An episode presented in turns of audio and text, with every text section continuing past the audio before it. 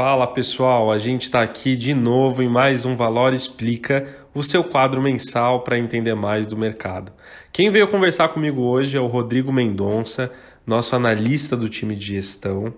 É, Rodrigo, bem-vindo, sinta-se em casa. É, vamos falar de renda fixa, cara? Primeira pergunta, Rodrigo: é, o que, que é um fundo classificado como crédito privado? É, primeiro, eu acho que dando um, dando um passo atrás, é, acho que vale a pena falar sobre o que é um ativo de crédito privado. É, um título de crédito privado ele nada mais é do que um papel emitido por uma empresa ou um condomínio privado. Então, assim como você possui títulos públicos onde o devedor é o governo, por exemplo, também existem títulos onde o devedor barra emissor é uma, é uma empresa, é uma companhia. Nesse caso, o risco de crédito e solvência basicamente é do emissor desse título. De qualquer maneira, é um título de renda fixa como qualquer outro. Então, ele pode ser pré, pós-fixado, indexado a CDI, indexado a IPCA e também pode possuir prazos de vencimentos variados. É, no mercado de crédito brasileiro, os principais títulos de, de, os principais tipos de títulos são as debentures, as notas promissórias, as letras financeiras, os CRIs e os CRAS. Então, basicamente, o mercado de crédito brasileiro, é, em, grande, em sua grande parte, é composto por esse tipo de produto. Tá, então eu estou correto em dizer que um fundo de investimento de crédito privado compra esse tipo de produto dentro hoje do portfólio, não é? Exatamente, Arion. Então, o fundo de crédito privado é um fundo de investimento que tem, em sua maioria, ativos de, de renda fixa emitidos por emissores privados. É, e aqui nesse caso você tem algumas peculiaridades. Então, diferentemente de um fundo DI, por exemplo, que é composto apenas por títulos públicos, que possui uma remuneração correlacionada com a taxa de juros, é, nesses fundos de crédito privado, além dos juros, você também é remunerado pelo spread de crédito daquele papel que você está incorrendo risco.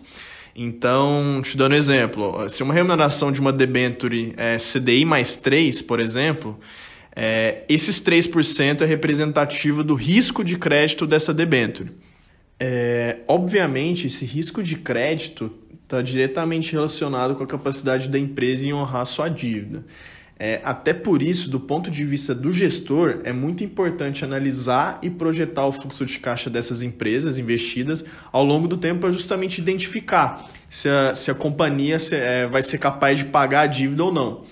É, então, assim, no âmbito de crédito privado, esse acompanhamento e monitoramento dos ativos é, das empresas investidas é, é, realmente muito, muito importante, tem que ser muito próximo. E o que, que faz um fundo de crédito privado ser bom, Rodrigo? É, bom, Arion, a primeira vantagem é a rentabilidade que esses fundos têm. É, os títulos de crédito privado eles possuem retornos mais elevados justamente porque tem aquela parcela de spread é, relacionada ao risco de crédito desses papéis. Então, basicamente, os fundos de crédito privado, por correrem um pouco mais de risco, tendem a remunerar mais é, se a gente comparar com os outros fundos de renda fixa. Além disso, outra vantagem é a possibilidade de você diversificar os papéis é, investidos dentro do fundo. Então, você tem inúmeras empresas em vários setores da economia e essa diversificação é um fator muito importante na dinâmica de pulverizar os riscos dentro do portfólio. É, basicamente, é muito melhor você correr o risco de 50, 60 empresas do que concentrar a carteira em apenas um ou dois papéis. Então, acho que essa é uma, é uma premissa básica da pulverização. Também, Erion, outro ponto positivo para essa classe de ativo é justamente a questão da liquidez. É, esses fundos eles possuem prazos de resgate geralmente bem, bem curtos. Então, caso o investidor precise de liquidez em algum momento, ele pede o resgate desses fundos e não precisa se preocupar em vender algum papel específico no mercado secundário. É, basicamente, é muito mais fácil você resgatar um fundo do que vender uma debênture de, de, de uma empresa, por exemplo. Então, essa dinâmica de, de liquidez pré-determinada, onde o gestor trabalha para você, é, acaba, acaba sendo uma dinâmica que funciona muito bem do ponto de vista do investidor.